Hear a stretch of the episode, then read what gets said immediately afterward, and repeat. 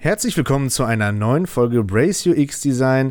Mein Name ist Marian und ich bin heute wieder mit dem bezaubernden Yoshi hier mitten aus Bochum in eure Wohnzimmer, Schlafzimmer, Autoradios, wo auch immer ihr den Podcast hört. Und wir haben heute eine interessante Thematik mitgebracht. Ähm, erstmal schöne Grüße an dich. Wie geht's dir, mein Freund? Was geht, was geht? Hier unsere Stimmen direkt in euer Ohr. Wow. genau. Genau. Wir haben uns ähm, dieses Mal das Thema Miller's Law zur Brust genommen und ähm, werden darüber ein bisschen schnacken, ein bisschen diskutieren, uns austauschen. Ich habe mir ein paar Fragen aufgestellt bzw. aufgeschrieben, die ich dir gerne fragen, äh, stellen würde. Mann, jetzt kommen wir ja selber nur durcheinander. Und ähm, wir diskutieren da einfach mal rüber. Dann erzähl mir doch mal direkt zu Beginn, mein Freund, was ist denn Miller's Law? Miller's Law oder die Millische Zahl ist ein psychologisches Konzept, dem auch schon viele UX-Designer folgen, was aber auch in vielen anderen Bereichen eine Anwendung findet und welches 1956 von dem lieben George Armitage Miller, einem US-amerikanischen Philosophen, in seinem veröffentlichten Research Paper festgehalten wurde. Das Research Paper hieß The Magical Number 7 plus or minus 2. Some limits on our capacity for processing information. In diesem Research Paper stellte er heraus, dass Menschen sieben plus minus zwei Informationseinheiten maximal in ihrem Kurzzeitgedächtnis speichern können. Äh, er nennt es in seinem Research Paper Chunks, das heißt, Chunks sind quasi die Datenpakete, die wir Menschen in unserem Kopf speichern können. Das heißt, diese sieben plus minus zwei sind dann quasi die Chunks, die wir eben in unserem Kurzzeitgedächtnis speichern können. Sehr interessant. Ich erkenne da ein paar Parallelen zu einer Folge, die wir hier auf Spotify auch schon hochgeladen haben. Ähm, nicht, ich, nicht, nur auf Spotify, gut, dass du sagst, sondern auch auf den anderen Streaming-Plattformen. Ähm, Hicksches Gesetz, wie wir es genannt haben, das Marmeladenparadoxon, behandelt ja im Endeffekt ein, eine ähnliche Thematik oder hat ja eine ähnliche, eine ähnliche Erkenntnis dazu geboten. Ähm, das Journal, was du gerade angesprochen hast, was da veröffentlicht wurde, das war aber nicht nur auf diese, ähm, auf ein Experiment bezogen, sondern auf vielen zusammen. Kannst du mir denn mal genau sagen, wie es dazu gekommen ist, dass sie das herausgefunden haben, beziehungsweise ja. wie sie das, äh, den Versuch unternommen ja, haben? Genau, ähm, also ja, wie du sagst, also der, der Herr Miller ist keineswegs die Person, die das als erstes erkannt hat. Das heißt, das wurde vorher schon von mehreren Psychologen in Experimenten herausgefunden, aber der Miller war quasi der Erste, der das zusammengefasst hat unter einem Research Paper. Das heißt, ähm, es gab in den 40er, 50er Jahren davor schon etliche Experimente, wo eben bei den Experimenten Probanden ähm, eine Reihe von Zahlen oder Wörtern vorgesetzt wurde. Und es wurde dann eben geguckt, wie viele Wörter oder Zahlen können diese Testpersonen sich in einem Zeitraum von ungefähr 30 Sekunden oder in anderen Experimenten, anderen Zeiträumen merken. Und es wurde halt bei jedem Experiment klar, dass sich das immer so zwischen fünf bis neun halt ungefähr eingependelt hat. Also wurde da primär dann auch das Kurzzeitgedächtnis dann quasi genau, untersucht genau. und geprüft. Also es ging bei den Experimenten darum zu gucken, wie stark ist unser Kurzzeitgedächtnis. Man muss jetzt da aber auch ausnehmen, es waren dann meistens kurze Wörter oder Zahlen. Wenn man jetzt weitergeht und sagt, Sätze merken oder so, ist es nochmal was ganz anderes. Da zählt das jetzt noch nicht so wirklich. Aber es geht jetzt erstmal um Kurzinformationen, die schnell erfasst werden quasi. Und ähm, dann hat sich halt eben der Herr Miller ähm, die Mühe gemacht, das halt alles in einem ausführlichen Research Paper zusammenzufassen, wo er halt auch eben von dieser Rede von Chunks dann kam. Das heißt halt auch hier nochmal eben kurz erklärend, ein Wort ist dann quasi eben ein Chunk, den man halt erfassen kann. Das ist halt ähm, wie Bits jetzt bei Programmen, dass man ähm, eine bestimmte Anzahl nur von Bits in einem Arbeitsspeicher erfassen kann, zum Beispiel. Ist ja wie so ein Computer. Also wir sind ja quasi auch in unserem Kopf Computer und ein Computer hat auch einen Arbeitsspeicher, in dem er nur eine bestimmte Menge an Informationen für eine kurze Zeit speichern kann und auch verarbeiten kann. Und das ist bei uns Menschen halt nicht anders. Ist dann so gesehen dann genau wie ein Arbeitsspeicher, wie du es gerade sagst, dann irgendwann auch limitiert. Ähm, die Limitierung, wenn ich das jetzt richtig verstanden habe, ich habe mich da in, dem, in der Thematik auch ein bisschen reingelesen, nicht so wie du, aber diese Limitierung, die ist ja wirklich auch auf biologischer Ebene. Da kann man ja nichts gegen machen. Das ist halt nun mal so. Man kann das, glaube ich, auch, wenn ich mich richtig erinnere, nicht, äh, nicht wirklich trainieren. Unbedingt. Natürlich kann man dann bedingt besser werden, aber grundsätzlich ist das einfach schon mal eine Barriere, die man ähm, als Mensch mit sich bringt, auch in anderen Bereichen. Und wir als Designer müssen uns darauf einstellen. Oder liege ich da falsch? Nein, das, ist, das hast du völlig richtig erfasst. Also es ist wirklich so, dass wir in unserem Kopf einfach diese biologische Grenze haben. Das heißt, wir haben, ähm, also das war auch in den Artikeln, die ich mir dazu noch durchgelesen habe, da wurde auch mehrmals gesagt, dass es nicht auf natürlichem Wege möglich ist, ähm, sich das anzutrainieren, sich mehr zu merken im Kurzzeitgedächtnis. Man kann natürlich sein Langzeitgedächtnis trainieren, das ist möglich, indem man Sachen ja auch immer wieder wiederholt, dass die sich einprägen. Aber eben dieses Kurzzeitgedächtnis ist bei uns eben begrenzt. Wir können halt nicht mal eben uns einen neuen Arbeitsspeicher einbauen, wie das halt so möglich äh, ist noch bei Computern nicht. eben. noch nicht, noch nicht, wer weiß. In der Zukunft wird das, das schon mega, ne? Ja, genau. Und ähm, ja, und wenn man jetzt natürlich den Bogen spannt, geht es darum, dass man halt das auch eben bei Design berücksichtigt. Ja. Weil wir überlegen uns bei Design ja auch, okay, wie erfassen die Menschen unsere Seite? Was erfassen sie? Wie können wir den Menschen ein angenehmes Bild auf unserer Seite vermitteln und wie überfordern wir sie natürlich nicht? Also wie können wir verhindern, dass die Menschen überfordert sind? Und wenn man daran jetzt eben denkt, Überforderung würde heißen, den Arbeitsspeicher im Kopf zu überlasten. Ich äh, gehe mal davon aus, das wird auch jeder kennen. Ich, mir selber fallen schon zig Beispiele ein, wo ich durch eine zu große Auswahl schon dem der Verzweiflung nahe war. Ähm, das heißt für uns, wir können als Designer da aktiv gegenwirken, indem wir auch, wie es ähnlich in dem anderen, in der anderen Folge ist, die wir schon genannt haben, dann halt Informationen limitieren, in kleinere Pakete schnüren und die dem User nicht auf einmal zur Schau stellen bzw. darstellen, sondern halt eingegliedert, beispielsweise in der nächsten Page oder ähm, durch, den, durch den Scroll, wo dann erst wieder vollflächig auf dem Bildschirm dann maximal neun Informationen angezeigt werden. Ne? Magic Number 7 plus 2 oder minus 2, wenn ich das jetzt äh, richtig verstanden habe und zugehört habe, habe ich natürlich. Ähm, ist auf jeden Fall eine sehr interessante Sache. Was ist denn deiner Meinung nach ähm, die, die Stelle, wo wir da wirklich anpacken können? Weil ich sehe jetzt selber, äh, was mir gerade einfällt, die Parallele auch zum Card-Sorting. Mhm. Ähm, wir haben das ja auch schon bei diversen Kunden und unseren eigenen Produkten gemacht, dass wir ein Card-Sorting erstellt haben. Ähm, kurzerhand wird beim Card-Sorting, um das kurz zu erklären, geprüft ähm, ob es Wording-Probleme gibt. Wir lassen von Usern ähm, einzelne Topics für ein Navig eine Navigation, beispielsweise, ähm, wenn wir jetzt von einer, von einer Internetseite reden, wo wir Klamotten verkaufen, ähm, lassen wir diese einzelnen Klamottenkategorien von Usern quasi sortieren, um zu gucken, wie eine möglichst intuitive Sortierung stattfindet. Und da ist es ja öfter schon mal passiert, dass dann auf einmal viele User mit manchen Begriffen nichts anfangen konnten und die einfach alle in eine sonstige Kategorie gepackt haben, die dann auf einmal mit 15 bis 20 Punkten voll war. Das wäre dann an der Stelle auch der falsche Ansatz. Ja, ähm, was du sagst, also mit dem Card-Sorting, quasi lässt man da ja die Nutzer die Chunks selber in Pakete packen. Genau. Also in Themengebiete unterteilen. Wobei das auch noch ein bisschen themenbasierter ist. Also Chunks ist ja generell erstmal bei der Millerschen Zahl, dass es generell darum geht, ähm, die Menge an Informationen, erstmal nicht, was für Themen zusammengepackt werden. Das ja. ist ja beim Card-Sorting nochmal ein bisschen fokussierter. Aber trotzdem geht es natürlich auch darum zu gucken, ähm, wenn jetzt Nutzer 20 Themen in einem Bereich packen würden, dann müsste man sich schon überlegen, okay, das ist sehr viel für einen Bereich. Können wir den noch irgendwie sinnig splitten? kann man vielleicht noch überlegen, Informationen wegzunehmen.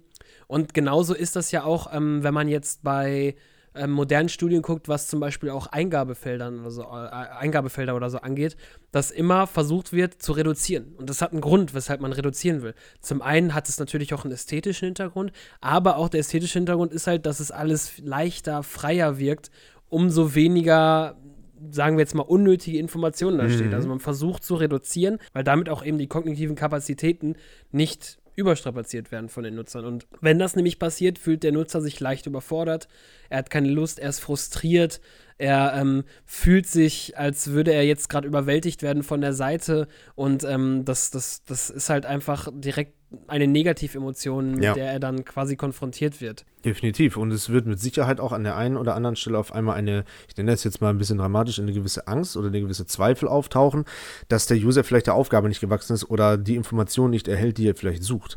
Und ähm, das ist, gilt natürlich im, gerade im UX oder eigentlich in jeder Form von Design Überforderung, Anstrengung, Strapazitäten zu vermeiden, damit wir im Endeffekt das beste Erlebnis für den User basteln können, was in unserem Möglichen liegt. Eine andere Frage, die ich noch habe, ähm, kannst du mir gewisse Beispiele nennen von, ähm, du musst jetzt keine Namen nennen, aber von ähm, alltäglichen Produkten, die es heutzutage gibt, interaktive Produkte natürlich, ne, was unseren Bereich angeht, wo das gut umgesetzt wird? Ähm, ja, tatsächlich. Also es gibt ähm, zumindest ich weiß auf jeden Fall von einem Videodienstanbieter, ich meine aber gerade im Kopf zu haben, dass das nicht nur einer macht. Ähm, eine mögliche Lösung, wie man damit gut umgehen kann, ist zum Beispiel, dass bei einer großen Auswahl jetzt eben von Mediaobjekten, also Film, Videos, was auch immer, ähm, dass diese eben quasi auch erstmal in Kategorien gepackt werden. Das heißt, man hat jetzt Comedy, man hat Horror, was auch immer.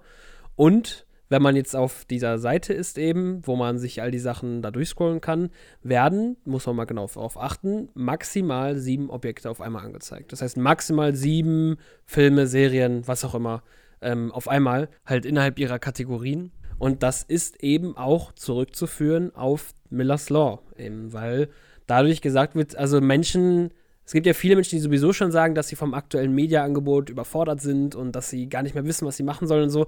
Und da wird halt versucht, so ein bisschen den Menschen entgegenzukommen, indem man eben versucht, die Menge an gleichzeitiger Information oder an gleichzeitiger Auswahl zu reduzieren und halt eben auf, diese auf diesen kognitiven Chunk, auf die sieben Objekte zu reduzieren.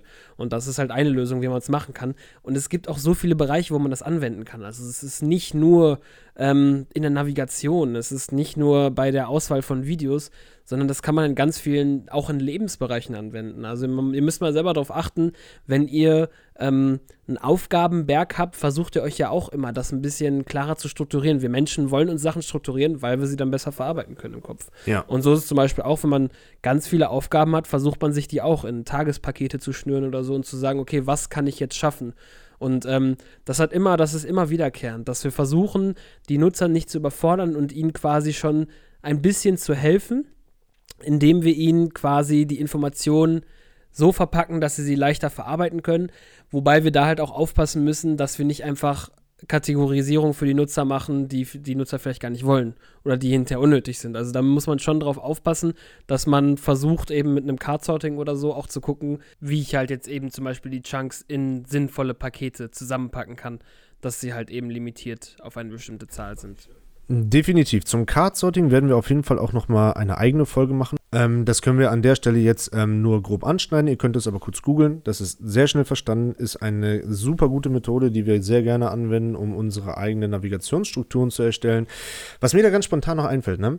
Ähm, das ist mit Sicherheit auch sehr, sehr ratsam, wenn wir eine Angebotserstellung machen. Du hast es vorhin schon einmal angesprochen, aber wenn man jetzt mal überlegt, wir versuchen jetzt für eine Software oder ein anderes Paket, ähm, äh, für ein anderes Produkt, das passende Paket zu finden, dann haben wir ja oft dann quasi die Free-Variante, Basic, dann danach folgt dann vielleicht Starter oder sowas oder Premium, Enterprise und so weiter und so fort. Und da selber sollte man ja schon mit der Limitierung anfangen, dass man da nicht mehr als 7 plus minus 2 dann halt anbietet, auf der, äh, genau, also gleichzeitig Features, anbietet. Und genau, werden. das wollte ich gerade sagen. Und die Features, die sich selber in den Paketen nochmal drin bewegen. Weil, wenn wir jetzt überlegen, das Kurzerkettignis, wie du es gerade sagst, kann ja nicht so viel aufnehmen. Ähm, und wenn wir dann bei der Enterprise-Variante, sagen wir, jedes einzelne Feature nochmal einzeln auflisten, anstatt das dann zusammenzufassen, wie zum Beispiel Zugang zu allen möglichen Daten, unlimitierte Speicherung etc., dann wäre das ja quasi kontraproduktiv, obwohl es eigentlich das höhere Paket ist, was man verkaufen will. Man kann es ja dann nicht nicht, mich, äh, sich selber nicht merken. Und wenn jetzt beispielsweise auch ein Mitarbeiter von ähm, seinem Vorgesetzten dazu angeleitet wurde, ey, guck dir mal bitte die Pakete an und informiere mich mal später darüber. Und dann hat er auf einmal so eine Flut an Informationen da drin, der kann es ja schlecht dann da schon seinem, Mitter äh, seinem Vorgesetzten dann weitergeben. Weißt du, was ich meine? Ja, und überleg auch mal, also jetzt nur mal so als Gedankenexperiment, wenn du jetzt auf einer Seite bist und verschiedene Preispaketauswahlen hast und das Enterprise-Paket ist mega vollgepackt. Da sind zwölf Features drin, du kriegst noch ein Raumschiff und weiß ich. Oh, das will ich aber haben jetzt, ey. Jetzt hast du es verkauft. Nee, und da hast du jetzt, keine Ahnung, 12, 15 Features drin, die dann aufgelistet werden. Ist ja erstmal auf den ersten Blick denkst du dir, geil, da kriege ich echt viel für. Ja. Und dann, dann liest du da ein Feature und denkst dir, okay, äh, ich gehe nochmal kurz auf die Seite zurück. Die Features des Produktes, was waren das nochmal? Was kann ich denn dann nochmal gucken? Ja. Dann liest man sich das eine Feature durch und dann denkt man sich, ah, warte, jetzt gucke ich nochmal, warte, welch, was waren denn da noch so für Features drin? So, wenn man sich jetzt mal überlegt, könnte man sich wirklich 15 Features, die in einem Paket stehen, alle merken, wenn man die jetzt nochmal nachlesen wollen würde, zum Beispiel? Also, ähm, da müsste, müsste der Nutzer dann zum Beispiel die ganze Zeit wieder zwischen der Seite hin und her wechseln. Und das, ja, ähm, ja äh, Geht ja auch noch weiter, wenn er im Endeffekt dann nicht nur seinem Vorgesetzten davon erzählt, sondern auch im Privaten dann irgendwie eine Information aufgeschnappt hat, die er dann interessant findet und das in seinem Freundeskreis oder seiner Familie weitererzählt und dazu viele Informationen drin sind, dass das dann natürlich auch auf der Strecke bleibt, ne? Die ein oder andere Info oder das ein oder andere Feature, was da drin ist und so. Das ist auf jeden Fall sehr interessant, muss man definitiv beim Prozess des Prototypings ähm, berücksichtigen. Ja, nochmal kurz zusammengefasst, Miller's Law sagt, dass wir grundsätzlich, also wir Menschen, sieben plus minus zwei Informationen auf einmal in unserem Kurzzeitgedächtnis verarbeiten können. Und diese Informationen werden in seinem Research Paper Chunks genannt, als quasi die Datenpakete. Das ist halt eben wichtig zu beachten, wenn man eben auch im Design aktiv ist, vor allem auch wenn man ein neues Produkt hat und Erstbenutzer hat, die dieses Produkt nutzen, weil sie eben bei manchen Sachen nicht auf Sachen, die, die im Langzeitgedächtnis liegen, zurückgreifen können, sondern eben auf das angewiesen sind, was sie als erstes sehen. Und wenn sie da eben überfordert werden mit zu viel Information, Informationen, die nicht richtig gegliedert sind, nicht richtig verpackt sind, haben sie da eben schon einen Frustrationsfaktor, der ihnen widerfährt und man kann somit eben auch Kunden verlieren oder auch Nutzer verlieren. Bedeutet für uns im Umkehrschluss nämlich genau das Gegenteil. Wir müssen dafür sorgen als Designer, beziehungsweise tragen die Verantwortung dazu, Informationsflüsse, Informationsstrukturen simpel, kompakt, gut gegliedert und zusammengefasst dem User zu präsentieren und darzustellen. Wie das Beispiel gerade, haben wir ein Paket, wo viele Features drin sind. Sagen wir jetzt mal 15, 16, 17, 18 Features. Wäre es ratsam, diese Features in sich selber nochmal zusammenzufassen, soweit das geht, damit der User nicht mehr als 7 plus minus 2, das habe ich jetzt gut auswendig gelernt, Informationen gleichzeitig erhält und die dementsprechend im Kurzzeitgedächtnis behalten kann und auch besser vergleichen kann. Ich hoffe, die Folge hat euch gefallen. Ich fand es auf jeden Fall sehr interessant. Ich freue mich sehr darüber, dass wir beide wieder zum Podcast gefunden haben. War ja leider wegen der kleinen Erkältung von uns beiden nicht so einfach. Jetzt sind wir wieder fit und wieder frisch. Jetzt sind wir für euch wieder da und werden wieder regelmäßiger Podcasts hochladen. Ich bedanke mich bei dir für die schöne Information. Ich bedanke, mich, ich bei, bedanke mich bei euch fürs Zuhören und ich wünsche euch einen schönen Tag, wann auch immer ihr diesen Podcast gehört habt. Letztes Wort geht an Yoshi. Ja, und in unserem abschließenden Wort möchte ich auch nochmal ganz kurz auf unsere Socials verweisen. Das heißt, guckt doch einfach auch nochmal bei Instagram auf unserem Kanal Brace UX Design vorbei oder auf YouTube, wo wir auch Brace UX Design heißen. Oder lest euch mal was auf unserem Blog durch, brace-ux.de. Und damit danke ich euch auch ganz herzlich fürs Zuhören. Hoffe, ihr seid weiter fleißig am Lernen und bleibt gesund. Das ist das und, Wichtigste. und ähm, verabschiede mich. Ciao. Ciao, ciao.